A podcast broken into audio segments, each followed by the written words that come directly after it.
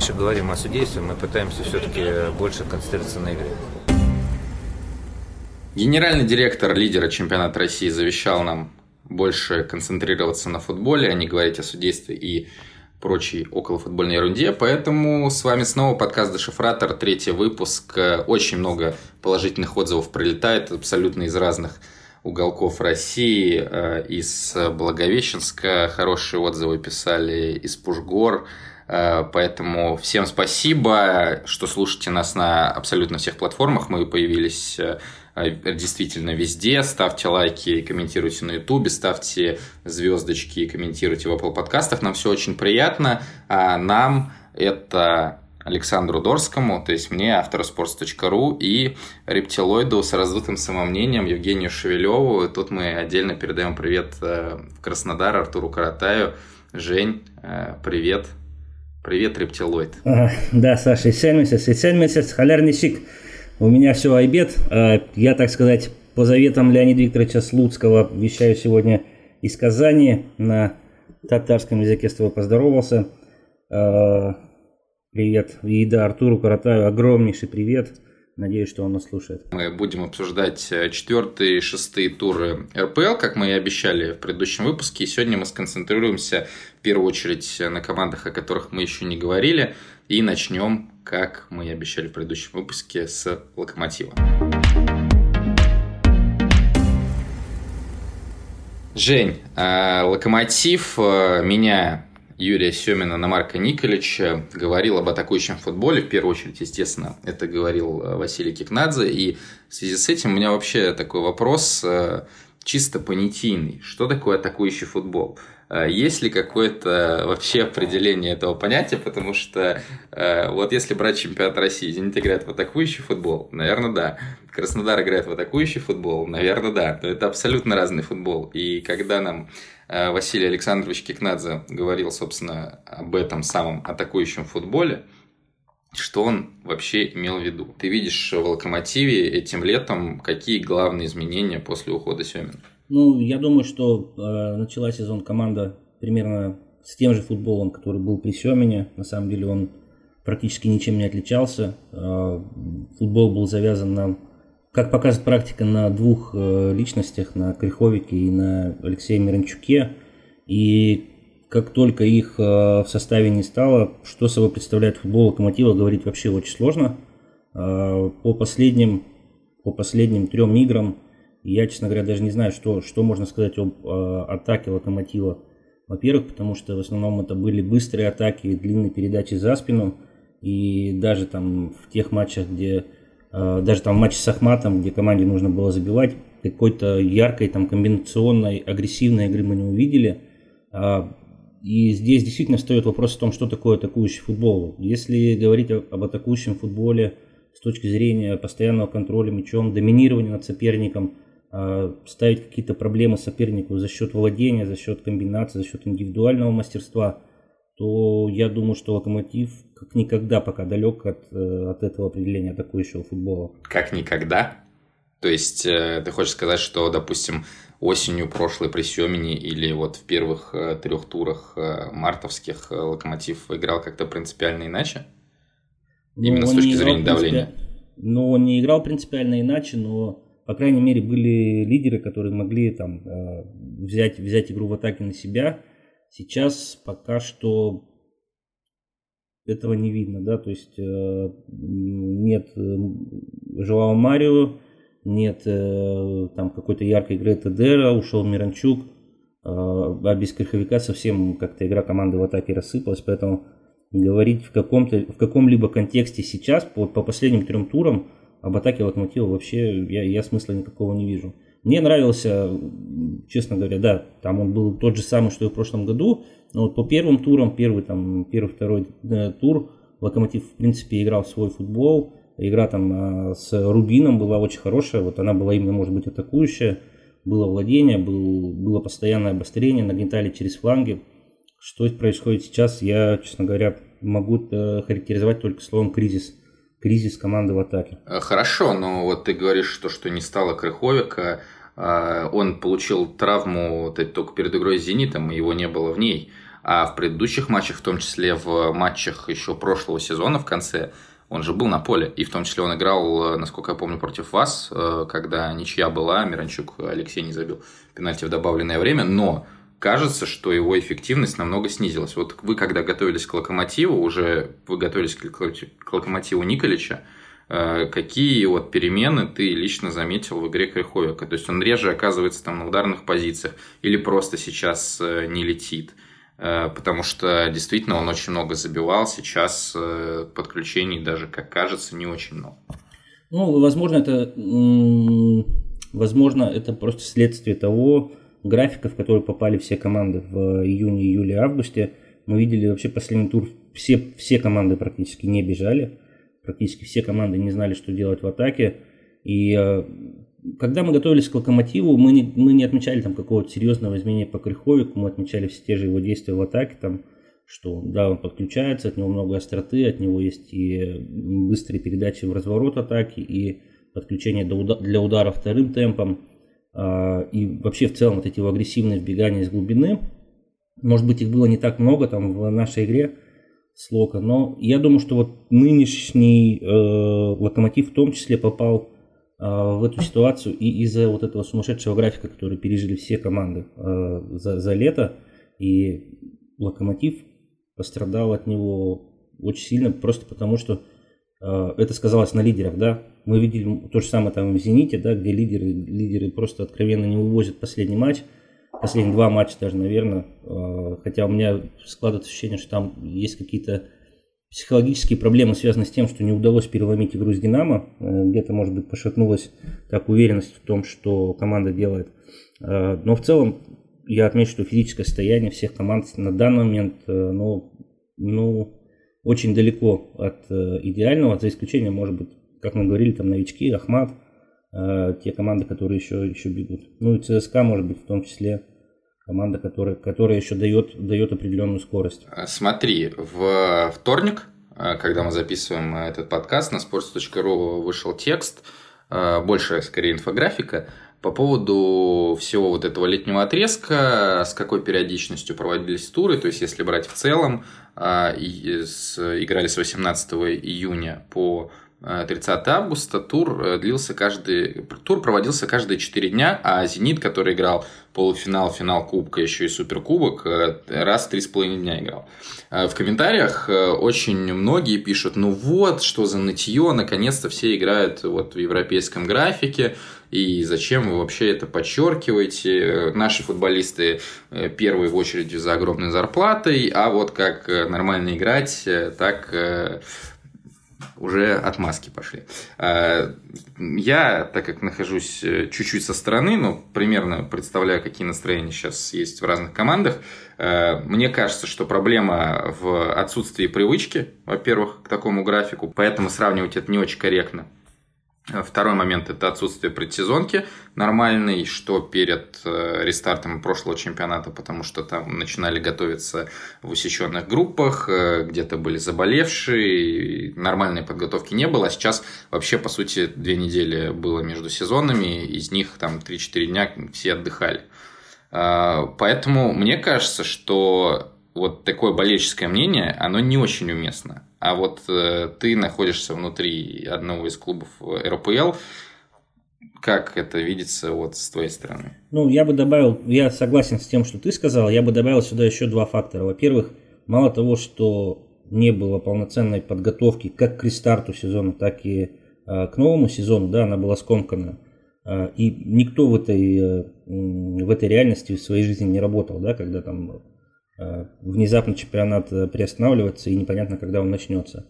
Э, кроме этого, нужно добавить такой факт, что некоторые игроки выпадали из тренировочного процесса внезапно и на две недели его останавливали.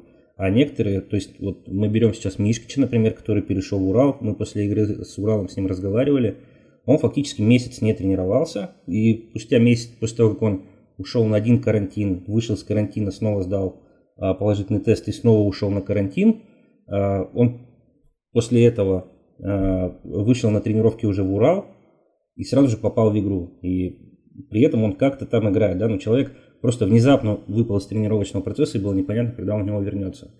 Это первый момент. А, и второй момент, ну, надо быть объективными, что скамейки на данный момент в 90% команд нет для того, чтобы проводить ротацию. У нас, э, я могу сказать объективно, что у нас ее нет. А, там во время игры многие там мне писали, что надо бы заменить Кристиана Нобо, потому что ему уже тяжело. Ну, хорошо, вопрос у нас, у нас просто нет э, ни одного центрального полузащитника а, в заявке, на кого мы, мы, его, мы его могли бы заменить. И такая ситуация у многих команд, да, что возьмем тот же Локомотив, кто, кто у них сейчас играет? Играет молодежь, которая пришла там из, э, из Казанки, тренируется с новой, пусть уже продолжительное время, но тем не менее. Э, и, и так у большинства команд. У нас у очень-очень мало количества команд есть достаточно скамейка для ротации. Большинство играет просто одним и тем же составом, и это тоже должно славиться. И в этом отличие от э, крупных европейских клубов, где именно над этим вопросом работают для того, чтобы для таких периодов э, в календаре была скамейка, была ротация. А, тут, мне кажется, еще отличие, знаешь, от европейского футбола. Ты сказал, что у Локомотива выходит молодежь.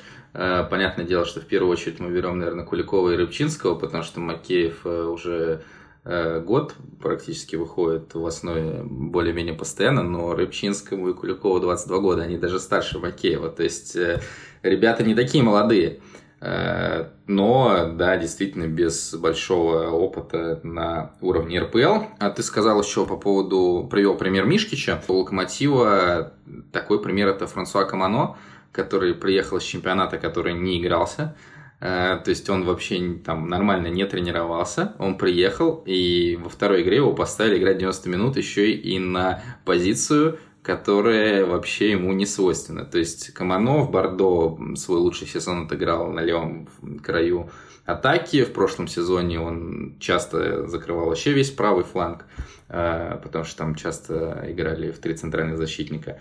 Сейчас против Ахмата его выпустили под нападающим. Я вообще этого не очень понял. Меня э, возмущает, э, я уже про это писал и в своем телеграм-канале, и на sports.ru, э, то, как э, Василий Кикнадзе комментирует э, матч Локомотива. Он говорит о том, что со Спартаком, после Спартака, что э, Марко Николаевич следует э, принципам, о которых они договаривались при заключении контракта, и вот выпустили двух нападающих, Смолова и Эдера. После «Зенита» Кикнадзе как будто отвечая конкретно мне, хотя я думаю, что это было не так, э, но он сказал, если кто-то считает, что это был не атакующий футбол, я с ним не соглашусь.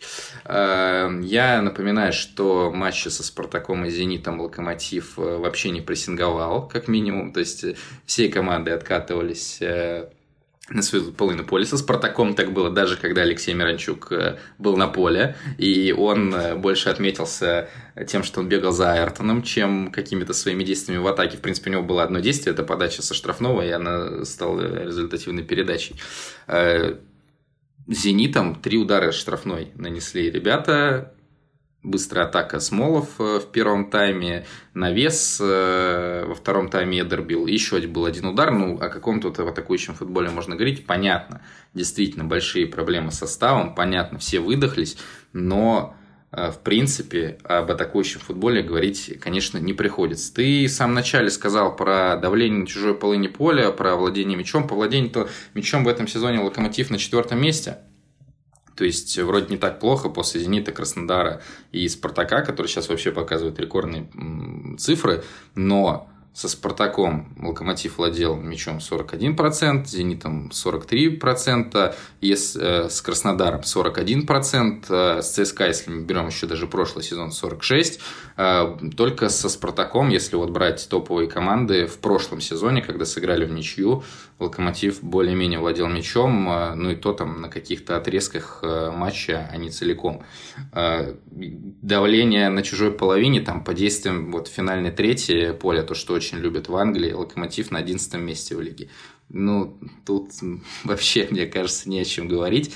Ну вот, э, может быть, Санти Мина, который, как я понимаю, близок к переходу в Локомотив, как-то атаку чуть-чуть разнообразит и сделает ярче, но пока это все достаточно грустно, грустно и непонятно, что делать еще с легионерами, если они подписывают мину, потому что там уже перебор идет, и, видимо, может быть, даже с Эдером будут расставаться, хотя автоматическое продление контракта было только что с ним еще на год.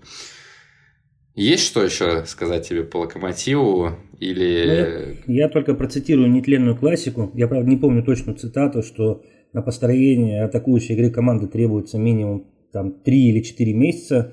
Эту цитату отлично знают э, спартаковские болельщики. Э, вот, видимо, нам надо подождать, когда пройдет там 3 или 4 месяца, я не помню сколько точно, это надо в спартаковских аналах истории покопаться. Э, и может быть тогда, может быть тогда мы увидим уже наработки Николича, что там, что там с атакующим футболом в Локомотиве. Ну вот твой прогноз. Миранчук, Леша уехал, все понятно, его нету. Э, кто сейчас будет главным игроком в атаке, вот кроме Краховика? Антон Миранчук, э, Рыбчинский, который действительно достаточно агрессивно играет. Может быть, э, кто-то другой? Я думаю, что купят, наверное, кого-то. Потому что, ну, Пока непонятно, пока, пока непонятно, на, на кого тут можно ставить. Но, кстати, я так добавлю, чтобы, чтобы не было совсем уж негативного отношения, надо сказать, что все вот эти резервисты локомотива, кто выходит, там Рыбчинский, э, Макеев и прочее, это, в принципе, они покажут уровень средних, средних игроков РПЛ. То есть, при том, что они только-только начали играть, Э, они там не хуже, условно говоря, большинства, игроков на своих позициях. Э, это правда, это правда. И Куликов, э, допустим, матч во втором тайме с Ахматом мне понравился. Рыбчинский мне, в принципе, нравится практически всегда, когда он выходит. И в конце прошлого сезона тоже это было. И вообще, в целом, это очень такая тенденция позитивная, потому что там по игре Ахмата с ЦСКА, например, мне очень понравились, хотя там сняли Тикнезиана и э, э Маргишвили там было несколько потерь, но эти двое тоже мне очень, очень понравились. Причем, ты знаешь, даже э, есть такое э, устоявшееся мнение вот о выпускниках Академии, особенно московских клубов, э, которые вот приезжают э, в аренду, например, да, или начинают играть в основе, и начинают играть вот этот детский футбольчик. Что мне понравилось там в Марадишвили, в Тикнезяне, э, ребята куются, ребята там не убирают ноги, ребята идут в борьбу. И то же самое по, по локомотивским э, футболистам молодым, опять же молодым в кавычках, да, то есть это не просто там какие-то финторезы, я извиняюсь за терминологию, а ребята, которые действительно играют в взрослый мужской футбол, мне это нравится, это хорошо, это, это значит, что все не просто так, не просто так наши академии работают. Ну, ты сам заговорил о Текнезяне и Марадишвили, поэтому переходим к ЦСКА. ЦСКА мы уже говорили в предыдущем выпуске подробно про схему, по сути, без нападающих. Но Виктор Гончаренко нам снова дает повод э, поговорить о нем лично и обо всей команде ЦСКА, потому что теперь ЦСКА играет в 4 защитника. Э, я очень удивился этому факту. Первая игра по новой схеме была с Краснодаром. Она проходила параллельно с э, матчем «Динамо» и «Зенит», который я смотрел в прямом эфире. Я просто когда увидел, я подумал, что опять, э, может быть, какой-нибудь Обликов будет играть на неродной позиции, что-то опять будет новое. Э, но вот Гончаренко перешел на схему с четырьмя защитниками, и в этом плане даже покупка Зайнудинова кажется сейчас чрезмерной, во всяком случае мне, потому что я опять же расписывал, что это игрок, который Э, может играть на флангах атаки там, в 4-3-3, которые были в Ростове, играл прошлой осенью в центре поля в 4-3-3. Сборная Казахстана может играть и нападающим в 3-5-2, и инсайдом в 3-4-3. Играл в чемпионате Казахстана даже левым защитником в четвер... четверке защитников. А теперь вот я думал, что он будет конкурентом Щенникова в 3-4-3, но Видимо, сейчас основная схема будет другая. И я не понимаю, куда сейчас Зайнудинова, в принципе, э, запихивать, хотя сейчас, опять же, он выходит э, на замену во втором тайме регулярно. Как тебе новая схема ЦСКА и почему ты думаешь, на нее перешли? Ну, возможно, это глупое объяснение, но я думаю, что оно произошло, это, это изменение произошло по логике давайте, давайте уберем Васина э, с поля. То есть я, я думаю, что произошло именно так. У нас в свое время был там похожий разговор с одним из тренеров, когда тоже решался вопрос о, о том, чтобы играть схему 3 защитника или в 2, и прозвучала такая фраза, что ну блин, три плохих защитника э, ошибаются чаще, чем два плохих защитника, условно говоря. Поэтому давайте одного уберем, чтобы, чтобы количество ошибок уменьшить. Я думаю, что это произошло вот просто на, на эмоциях, типа накипело. Э, надо что-то с этим делать. Давайте, давайте играть в два. Плюс там еще великие, великие игроки прошлого ЦСКА такие как Андрей Соломатин, высказали свою очень важную точку зрения о том, что негоже великому клубу играть в три защитника. Я думаю, что, возможно, это тоже повлияло на дальнейшую судьбу ЦСКА. А новая схема мне традиционно понравилась. Не может не нравиться схема, в которой Влашич играет десятку под нападающим, который приходит в нужное место на поле, там на правый фланг, на левый фланг, в полуфланге, в нападении, в центр поля, за мячом. И везде, везде, везде оппонентов переигрывает. Эта схема не может не нравиться. Это было интересно. И в том числе, я думаю, что там были небольшие проблемы по последнему матчу в опорной зоне, потому что ну, были чуть медленнее, чем атакующие игроки Ахмата, Обликов и Марадишвили. Не всегда успевали на подбор но в целом э, там обликов больше, наверное, у него получалось в том плане, у Мардисвили чуть меньше.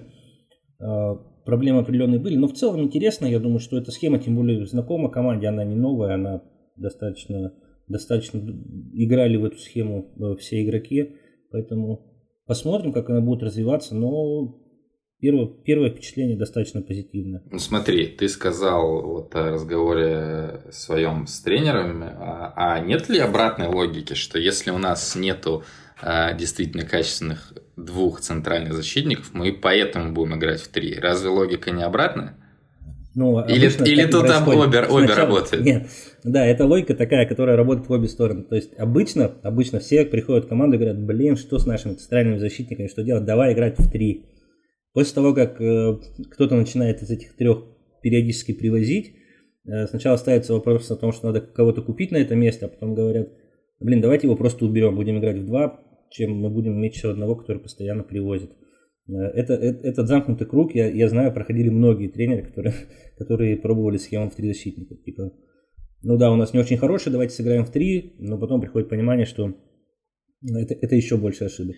А, ты сказал по поводу того, что логика может быть убрать Васина. Тут нужно вспомнить, что Набабкин, который в последнее время выходил в тройке, порвал крестовые матчи с «Зенитом», сейчас его уже прооперировали, здоровье Набабкина. Ну, вот, то есть, просто на человека, который в последнее время был основным, сейчас рассчитывать нельзя. Но Васин и Карпов, они здоровы, они в заявке. И, кстати, Васин, понятно, с Рубином вот это ноу-лук э, защита, это все видели, но в матче с «Зенитом», допустим, когда он вышел вместо Набабкина во втором тайме, на мой взгляд, он очень хорошо сыграл и там заблокировал несколько ударов, но понятно, что уже столько результативных ошибок э, и из-за каких-то некоординированных действий, что, конечно, конечно. Кстати, по, по Васину, э, после того, как вот этот массовый хайп начался по поводу этой налог защиты, я стал обращать внимание, и на самом деле в каждом матче э, периодически один из центральных защитников любой команды, ну, я реально, я, может быть, 10 или там 11 матчей посмотрел, происходит такой момент, когда центральный защитник вдруг начинает читать. Просто у Васина это произошло, когда, когда он оставался один перед воротами. Он начал там что-то читать, э, сам себе придумал какую-то ситуацию. Но на самом деле это делают все центральные защитники. Это делают э, защит, центральные защитники любых команд. Просто у Васина это получилось максимально нелепо и максимально опасно для, для его дальнейшей карьеры, потому что это, конечно, э, стать таким объектом шуток сейчас, ну, это может быть смерти подобно. Поэтому на самом деле, ну все ошибаются. Я еще раз, я апологет, да, защитников ЦСКА. Если, если бы не я, в нашем подкасте от них бы уже давно ничего не осталось. Э, но, но это просто ошибка. Ну, ну так бывает. Ну, человека надо понять и простить. Ну, Бывает. Да, я, я, если, если следовать логике, которую ты сказал в самом начале вот этой нашей части подкаста, то в нашем э, подкасте бы остался бы скоро один защитник ЦСКА, Марио Фернандес, и все. Да. Э, но в конце матча с Ахматом все-таки же был возврат к пятерке. Понятно, что это было в самом конце, и ЦСКА там минимально побеждал. Вышел Фукс. Не думаешь, что будет все-таки в три играть с ним или сядет э, Магнусон? Может быть, может быть, но я думаю, сейчас сложно на эту тему спекулировать. Почему? Потому что ведь игрока брали не на чье-то место, да, Фукса, его же брали не на чье-то место, его брали в обойму этих центральных защитников. Понятно, что он там дороже ну, их всех, э, что у него большая ставка, но это игрок э, в конкуренцию. Сейчас будем смотреть, просто само появление Фукса может очень-очень хорошо сказаться на, на остальных центральных защитниках. Я приведу такой пример, да пусть простит меня Никита Бурмистров, э, что как только пошли слухи о том, что Попов, э, Евелин Попов едет в Сочи, в следующем же матче Бура забил два ротору, и в следующих играх там с Тамбовым и, в принципе, и с Уралом он дал понять, что даже если Евелин будет здоров, он ни за что свое место просто так ему не отдаст. Это такое преображение, хотя его даже еще не было в команде, еще даже никаких разговоров официально не шло, только слух-слух пополз, а конкуренция уже, уже сотворила чудеса. Поэтому э, посмотрим, посмотрим. Я думаю, что сейчас будет все это решаться в ближайших играх, как себя покажет э, каждый из защитников ЦСКА. Но мне кажется все-таки, что если будет играть в 4 и Фокс будет ставить, то сядет Магнусон, потому что Э, в обороне все-таки слишком много позиционных э, ошибок, а в атаке то влияние, которое у него было еще там два года назад, когда он только перешел, когда ЦСКА играл, по сути, только диагоналями Магнусон, Марио Фернандес. Сейчас, э, конечно, этого нету, хотя, опять же, там врывание вперед есть, но вот то, что я видел по Фокусу, мне кажется, что он тоже может хорошо начинать атаки, понятно, другой ногой, но тем не менее. Поэтому, да, и еще, наверное, такой важный для болельщиков ЦСКА момент э, – это выход э, Иджуки. Все очень хорошо о нем высказались, э, хотя он вышел на позицию нападающего, вряд ли он будет играть нападающим.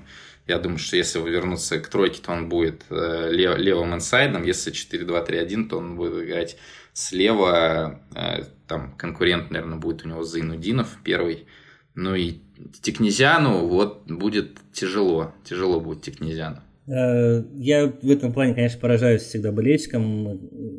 После первого тура, там, после игры с Химками, по-моему, да, э, после первого касания Гаича все написали, ну все, по первому касанию понятно, что к нам приехал мастер. Этот ну он там отк- открылся, ударил э, первым касанием, в перекладину попал. Да. да. Кстати, Тикнезиан передачу тогда отдавал как раз. Вот, это важно. Сейчас вышел э, Эджуке, да, правильно ударение? И, э, честно говоря, я не очень понимаю вот этих восторженных э, отзывов. Ну да, он вышел, он побегал. Там был, по-моему, один момент, когда он индивидуальное качество проявил, поборолся. Ну, вот прям так говорит, что ну это же прям очевидно, это же вот прям, ну все, сейчас попрет. И как бы я думаю, что пока рано. Давайте посмотрим на дистанции. А, заранее, заранее авансы выдавать никому не будем. А, хорошо. А если два, два вопроса по ЦСКА последних. После матча с Краснодаром Гончаренко назвал новую схему гимном атаки. Ты можешь э, вот ее назвать э, именно так? Потому что мне кажется, что и когда ЦСКА играл в три, Э, ЦСКА был одной из самых агрессивных атакующих команд э, в чемпионате. Я не знаю, мне кажется, просто когда заходишь э, на Краснодарский стадион, вот эти фразы гимн атаки, романтичный футбол, эмоции без либретта, они автоматически начинают произноситься в неконтролируемых ситуациях. Поэтому... То есть ты хочешь сказать, то есть ты хочешь сказать, что Василий Кикнадзе постоянно сидит на стадионе Краснодара? Не знаю, этого я точно не знаю хотя все может быть.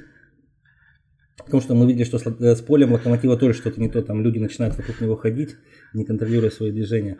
А, вот. Я не знаю, честно говоря. Ну, в моем понимании, в моем понимании, вообще схема 4-2-3-1, э, если мы говорим про нее, а уж тем более схема 4-4-2, в моем понимании, более оборонительная, чем схема 3-4-3. Э, ну, со мной, конечно, многие увидев там какой-нибудь из матчей э, Сочи против Спартака, например, не согласятся, скажут, что ну это же автобус, но в моем понимании, блин, э, схема с семью атакующими игроками 3-4-3, она куда более интересна, чем 4-2-3-1, когда может просто 4 там атакующих игрока оказаться в команде. Да, и последнее по ЦСКА. Очень популярно сейчас мнение, что во втором тайме Гончаренко дает чуть ли не команду Э, соответственно, своим игрокам э, садиться вниз. И во втором тайме ЦСКА очень слабо смотрится. Это говорили на примере матчей с Ахматом, Краснодаром, э, Зенитом. Ну и, в принципе, там вот в перечислении там болельщиков ЦСКА там еще достаточно много матчей. Но при этом, то есть, если собрать просто статистику, то ЦСКА вот в этом сезоне пропустил только три мяча во втором тайме. Да, там характер матча может как-то менялся, ЦСКА меньше владел мячом, то есть, э, допустим, вот по матчу с Ахматом э, точно ЦСКА меньше владел мячом, хотя и не намного, а, но видишь ли ты вообще вот реально проблему какую-то во вторых таймах ЦСКА, или ты вообще об этом не думал, потому что действительно это как-то не бросается в глаза? Ну, не знаю, мне кажется, это просто какие-то преувеличенные эмоции, я, я такой проблемы не вижу, хотя знаешь, она, эта проблема в целом глобально есть у команд, которые э, играют, играют в атаку, играют агрессивно с первых минут.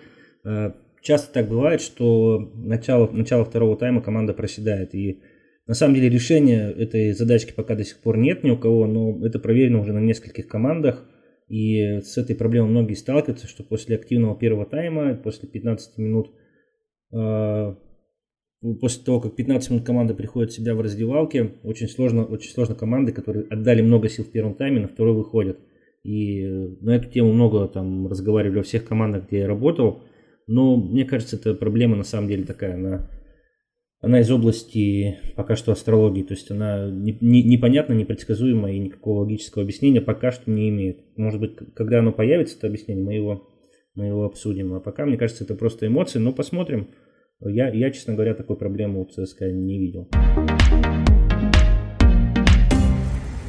Проговорили мы чуть-чуть про последний матч ЦСКА. В Грозном он состоялся, и Ахмат э, наконец-то появляется в подкасте «Дешифратор».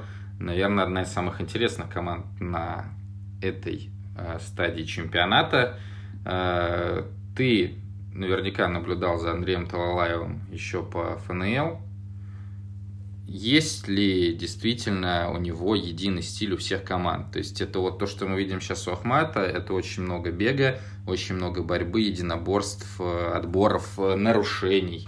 Э, все ли команды Талалаева играли так? Потому что, в принципе, Крылья, когда он пришел по ходу прошлого сезона, то есть он пришел уже по ходу даже последней части сезона, но визуально, я не знаю, там как было по данным, но Крылья стали намного агрессивнее играть.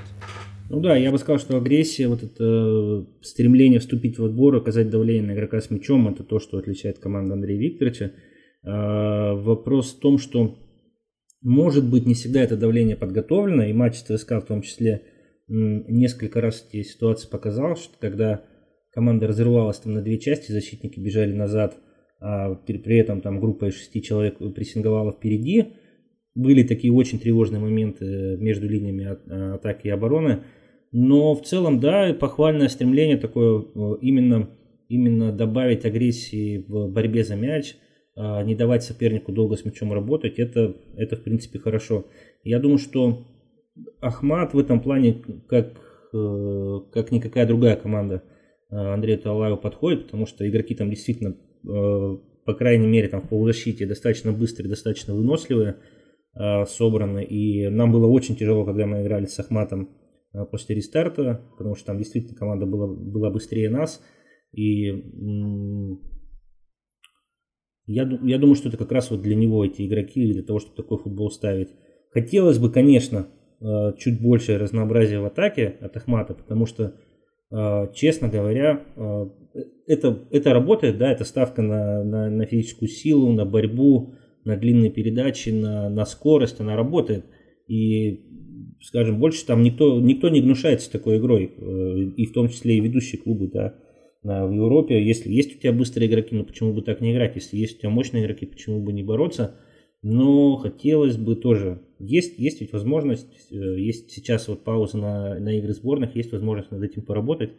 Хочется посмотреть, что будет дальше именно в этом плане, в, в плане развития атакующих комбинаций, атакующей игры. Ну и в подтверждение твоих слов о большом количестве длинных передач у Ахмата, тут можно сказать, что э, по доле этих длинных передач э, Ахмат на третьем месте в лиге, сейчас, понятно, на первом фаз с большим преимуществом, на втором ротор и, собственно, на третьем Ахмат, но тут э, э практически любой тренер э, Ахмата, там что Рахимов, что Шалимов, что Талалаев сейчас, э, это же не знаю, можно ли говорить о том, что это заложники, но наличие в составе Андрея Семенова, то есть э, очень же много передач у Семенова как раз э, Ахмата начинает через Семенова, то есть даже когда еще Городов был вратарем, это часто была не сразу длинная от Городова, а короткий розыгрыш, вроде как, но потом сразу идет длинная.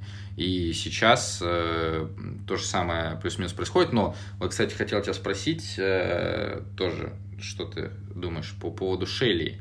Потому что в прошлом сезоне оба главных тренера Тамбова, и Александр Григорян, и Сергей Первушин говорили о Шелли как... Э, Григорян говорил как о лучшем Э, вратарей РПЛ по игре ногами Перушин говорил как э, об одном из лучших.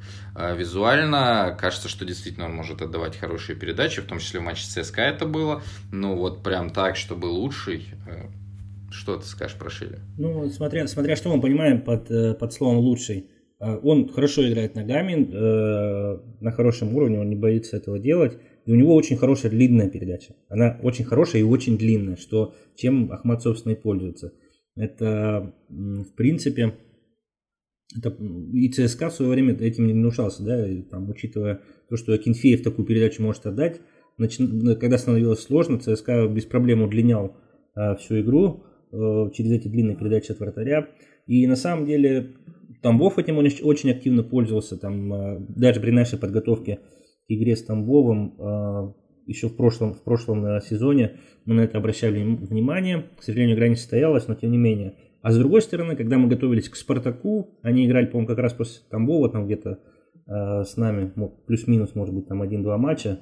И там было несколько очень хороших моментов, когда Шелли этими длинными передачами э, спартаковцев э, наказывал.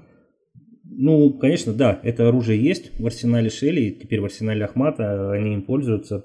Почему нет, это, это очень очень хорошее средство для того, чтобы заставить соперника бежать, бежать к своим воротам. Ну, тем более, когда вы играете сейчас в два нападающих, и у вас впереди есть Понса и Ильин, понятно, что они могут цепляться, э, и, ну, это тоже, э, тоже оправдано, поэтому э, мне кажется, что, знаешь, количество длинных передач, если вот ты просто смотришь так игру Ахмата, ты не делаешь акцент на том, что вот у них как-то много длинных передач, ты реально делаешь акцент на постоянном движении, и вот это бросается в глаза на прессинге, потому что голы Ротору, Локомотиву были после давления. И ты сказал, что, в принципе, у Ахмата как раз-таки состав под это подходит, и то, что вы еще готовясь э, в прошлом сезоне, то есть в этом летнем отрезке, но в прошлом сезоне, э, как раз-таки понимали, что с этим будут проблемы.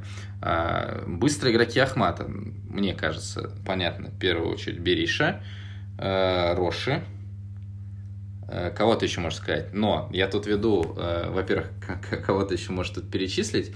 Э, во-вторых, очень интересный момент, что Роши вышел в старте только один раз в этом сезоне. Он постоянно выходит на замену.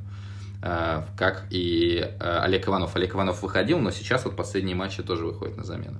Олег Иванов вообще, в моем понимании, не подходит этому Ахмату. Я, на самом деле, удивился, что он остался в команде потому что я думал, что и Глушаков, и Иванов сейчас покинут Грозный, э, хотя Глушаков, наверное, летом как раз-таки был в хорошей форме, но тем не менее, все равно возраст, и это был короткий отрезок, а на дистанции все-таки и в Ахмате, и в осенью, и в Спартаке были проблемы с движением, но Иванов остался. Я скажу, что Ильин немедленный, скажем так, да, игрок э, в конечном итоге, у него проблема, что он передачи не умеет отдавать, вернее, не хочет этого делать. Э, Харин я его знаю еще по игре за эстонский инфонет. Я в свое время был там удаленным аналитиком этого клуба, и э, Женя Стукалов тогда там работал тренером по физподготовке. Я знаю, что он уже тогда мне говорил, что игрок очень быстрый. Э, вопрос, как он этой скоростью будет пользоваться.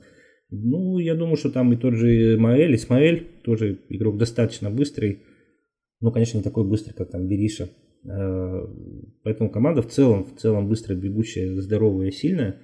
А что касается Олега Иванова, ну да, и как бы не секрет, что Олег, э, его кандидатура ходила по рынку российской премьер-лиги летом, э, он всплывал э, в различных там слухах, в различных инсинуациях, но, но я, насколько понимаю, там не, просто немногие были готовы столкнуться с его личными условиями. И, ну да, мы сейчас это и видим, что он потихоньку состава выпадает.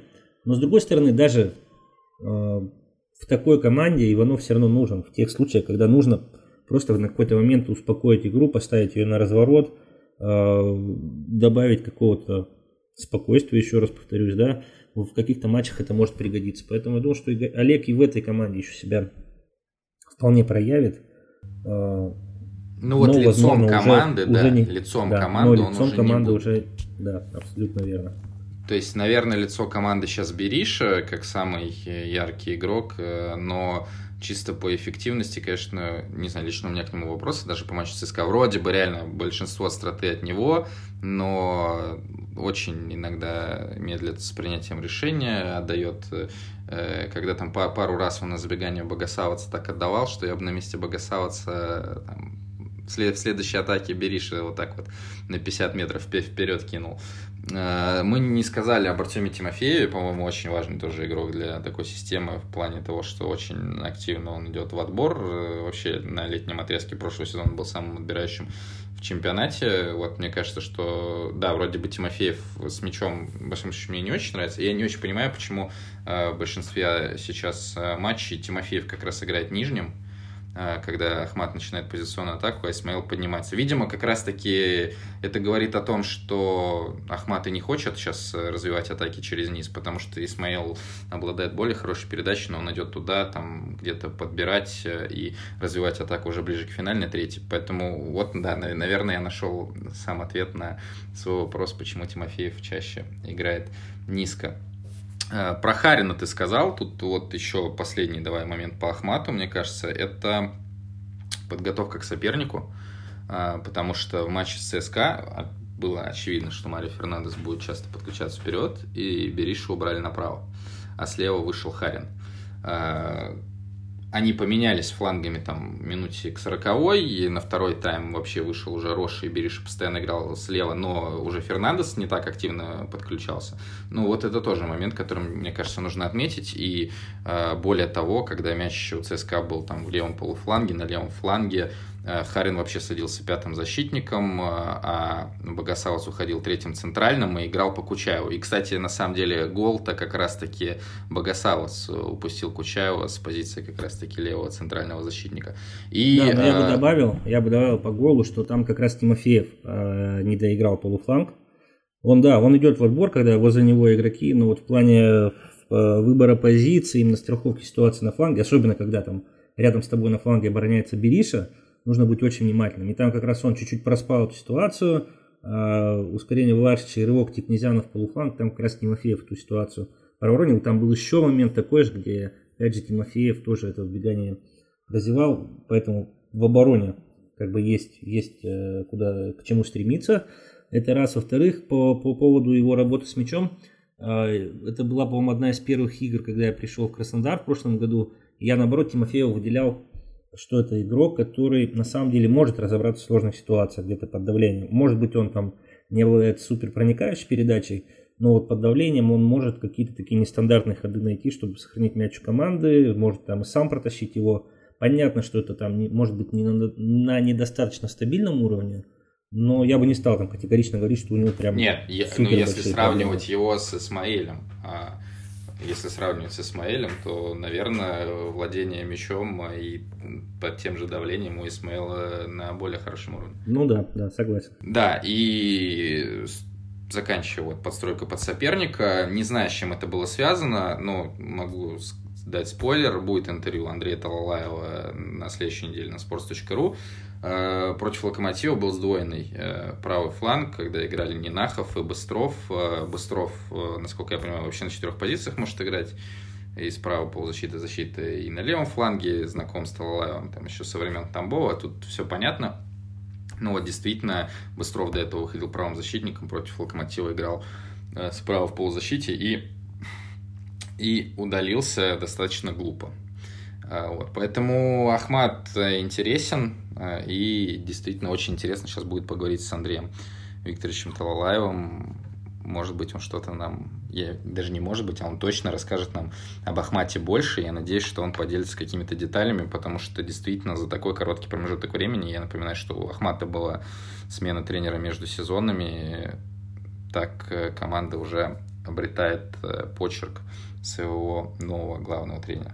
А учитывая, сколько сегодня аналитик Сочи сказал об Ахмате, с которым у нас следующая игра, я, думаю, я надеюсь, что в этом интервью будет побольше планов Ахмата на игру с Сочи, чтобы мы тоже имели шанс э, достойно подготовиться к этому матчу. Спартак, э, как это ни странно звучит, э, наверное, самая стабильная, что ли, команда сейчас чемпионата.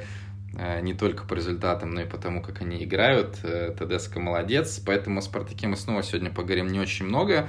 Единственный момент, который хотелось бы затронуть, это правый фланг обороны, или даже не совсем обороны. Это Роман Зоблин на этом месте, который снова стал там играть. Мы помним, что он там играл при ТДСК еще прошлой осенью.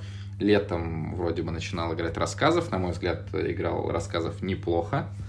А, но сейчас играет Зобнин, и мне кажется, что ни у кого нет вопросов э, ни по атаке, ни по обороне. И, наверное, вообще Зобнин Айртон это сейчас сильнейшая э, связка фланговых э, игроков в чемпионате. А, да, я соглашусь, что очень интересно Зобнин, Зобнин или Забнин Э, выглядит на правом фланге обороны Спартака.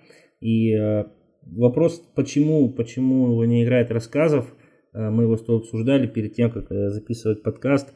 Ну, на самом деле, в моем понимании, рассказов игрок достаточно среднего уровня. Ты говоришь, что он выглядел неплохо, ну, точно так же неплохо выглядел, в моем понимании, тогда и Андрей Малых из Оренбурга, несмотря на то, что команда выглядела неплохо, это значит, он не делал ничего плохого, но как бы ничего хорошего тоже он не делал. Я, я пересмотрел нарезки, которые мы готовили по рассказу там и в прошлом году, и в этом году делали в команду.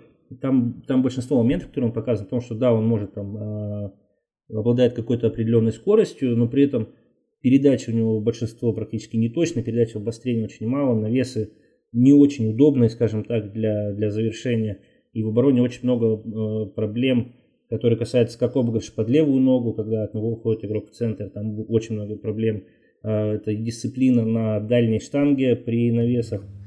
Там все же вопросов. навешивали, ну, не все, но очень много навесов шло как раз зона рассказов Маслов, э, когда они там играли вместе.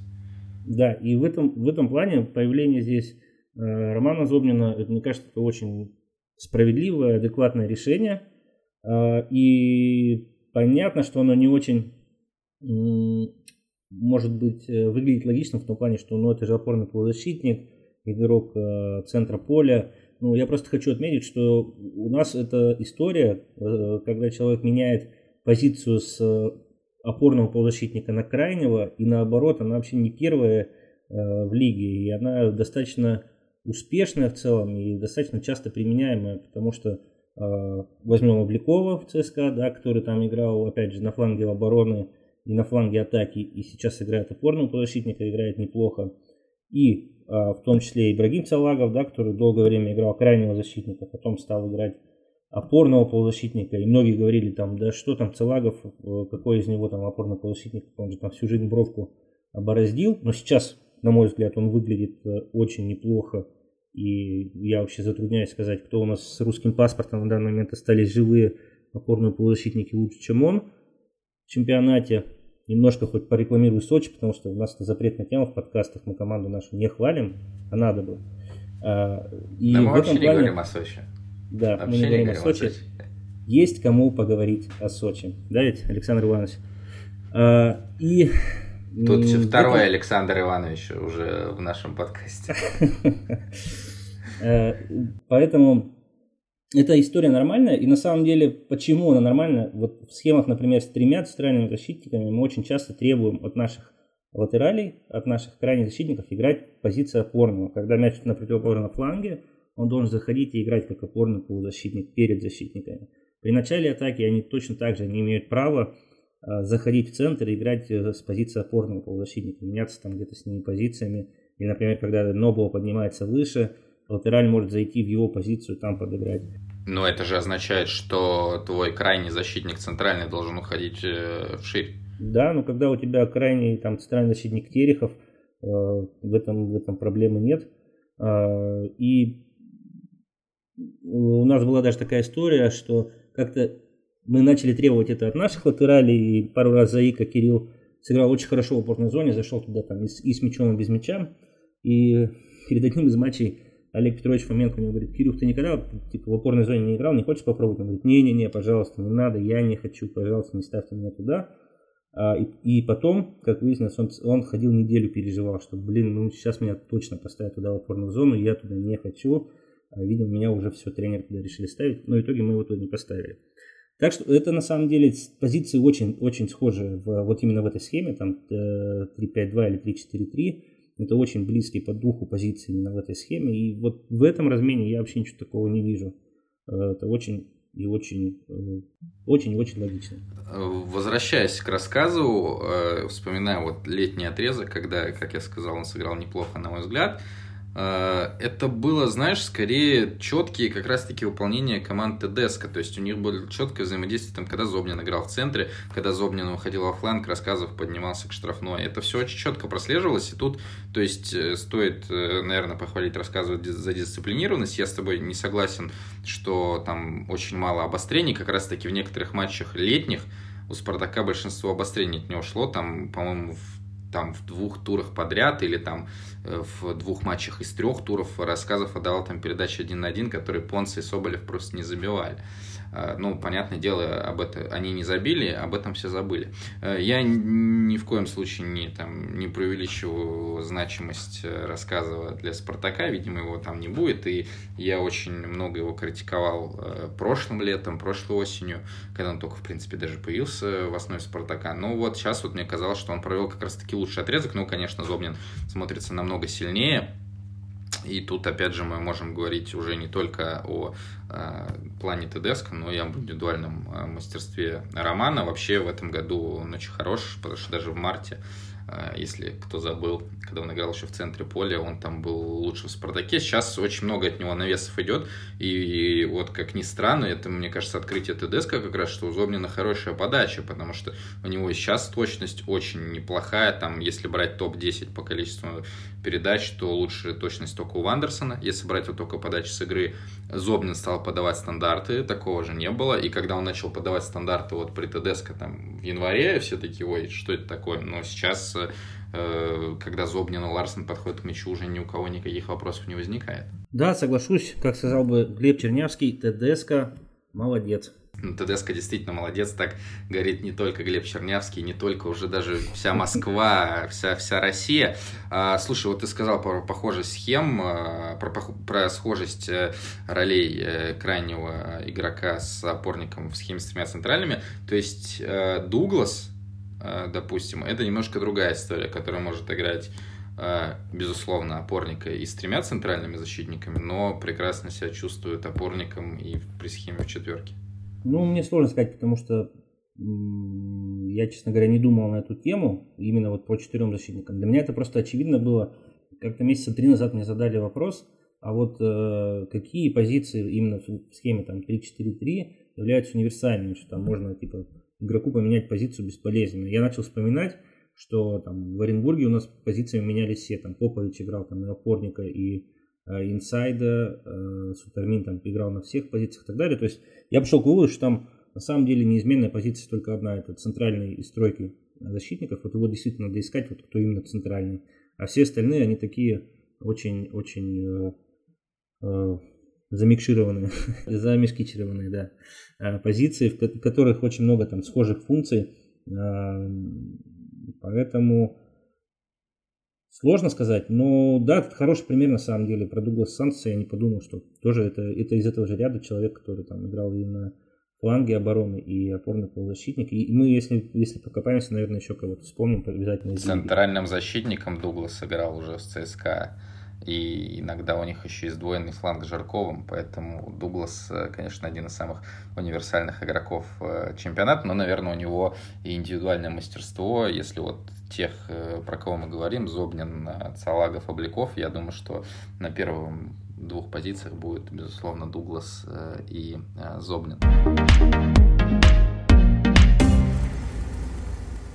Ну и последняя тема на сегодня – это, казалось бы, отход э, такой глобальный от схемы с тремя центральными защитниками, но есть э, мнение, что лига, возможно, станет даже более закрытой, несмотря на отход от, э, как кажется, большинству оборонительной схемы. Жень, что тут мы имеем в виду вообще? Ну смотри, у нас 4-4-2, очень многие команды в лиге попробовали. Некоторых она стала основной схемой. Некоторые от нее периодически вправо-влево отходят, но потом к ней возвращаются. Я там насчитал 6 команд, которые очень а, близки к тому, чтобы эта схема у них была основной. То есть Зенит, Ахмат, Урал, а, Локомотив, Химки, Динамо. Хотя, да, там все эти команды отходили от этой схемы в ту или иную сторону. Но что мы видим в игре большинства этих команд? Урал играет то же самое, команда играет сейчас на данный момент, там, можно сказать, в закрытый контратакующий футбол. Ахмат мы обсудили, огромное количество длинных передач. Химки 4-4-2, при этом, возможно, в атакующем плане она из всех там, перечисленных до этого команд более какая-то разнообразная, а, но при этом тоже достаточно закрытая очень агрессивная в отборе. Про, про атаку Локомотива мы тоже много сегодня хорошего уже сказали. Ну и Зенит, Зенит э, уверенный лидер лиги по количеству навесов и тоже, между прочим, достаточно много отдающий длинных передач за матч, да? А, достаточно Конечно. много. Ракитский лидер по количеству длинных передач э, из полевых игроков. Ну, это, знаешь, такое странное поветрие, что исландцев-то у нас из чемпионата потихоньку выживают. Э, осталось только, по-моему, два исландца э, в ЦСКА из там, огромного количества, которое было совсем недавно. А ну вот и то Сигурдсон, кстати, может сейчас глубоко присесть. Если честно, вот перед предыдущим сезоном, получается, 19-20, я ожидал, что он как раз стрельнет и станет звездой чемпионата, потому что он очень хорошо начинал, но сейчас как-то есть вопросы вообще по тому, будет ли он выходить там хотя бы раз-два матча. Да. Ну и, собственно, по Магнусону тоже уже есть сомнения, мы говорили. Вопрос а в Ростове, практически. Да, в, в, Ростов, в Ростове, понятно, Сигурдарсон уехал в Швецию, к Яртенсону, там, я не знаю, не продали его или нет, но к Яртенсону тоже нету. А, Ингассон, Сиг, Сигурдсон, да, они уже тоже Вернулся давно не в Ростове. Но при этом вот эта исландская 4-4-2, Э, которая там была уже достаточно давно на мировой арене, э, которая является схемой строго оборонительной, очень агрессивной и очень прагматичной. Она у нас по лиге расползается, как э, коронавирус в свое время. И я даже не знаю, что с этим делать. На самом деле мы видели там в игре Зенита с Динамо, и мы видели в игре и Локомотива с Зенитом, что ну, очень, очень сложно против такой схемы играть. Я думаю, что на самом деле многие начнут к этому, к этой схеме прибегать. И там еще э, вопрос в том, что она менее энергозатратная, чем э, даже та же 5.4.1. Э, там гораздо меньше требований к движению нападающих, инсайдов и опорных. То есть там ну, гораздо проще обороняться, просто встал 4-4-2, стоишь и ждешь, что будет делать соперник.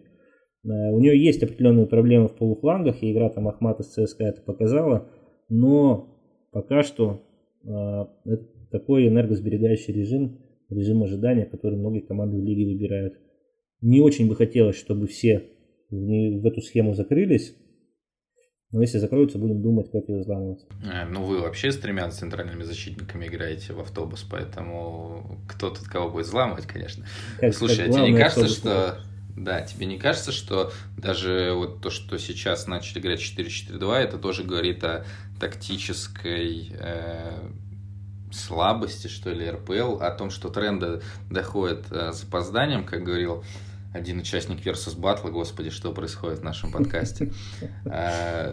Потому что 4-4-2 себя прекрасно показала на чемпионате мира с точки зрения эффективности результата. И два лучших четвертьфиналиста этого турнира, сборной России и сборной Швеции, играли по этой схеме.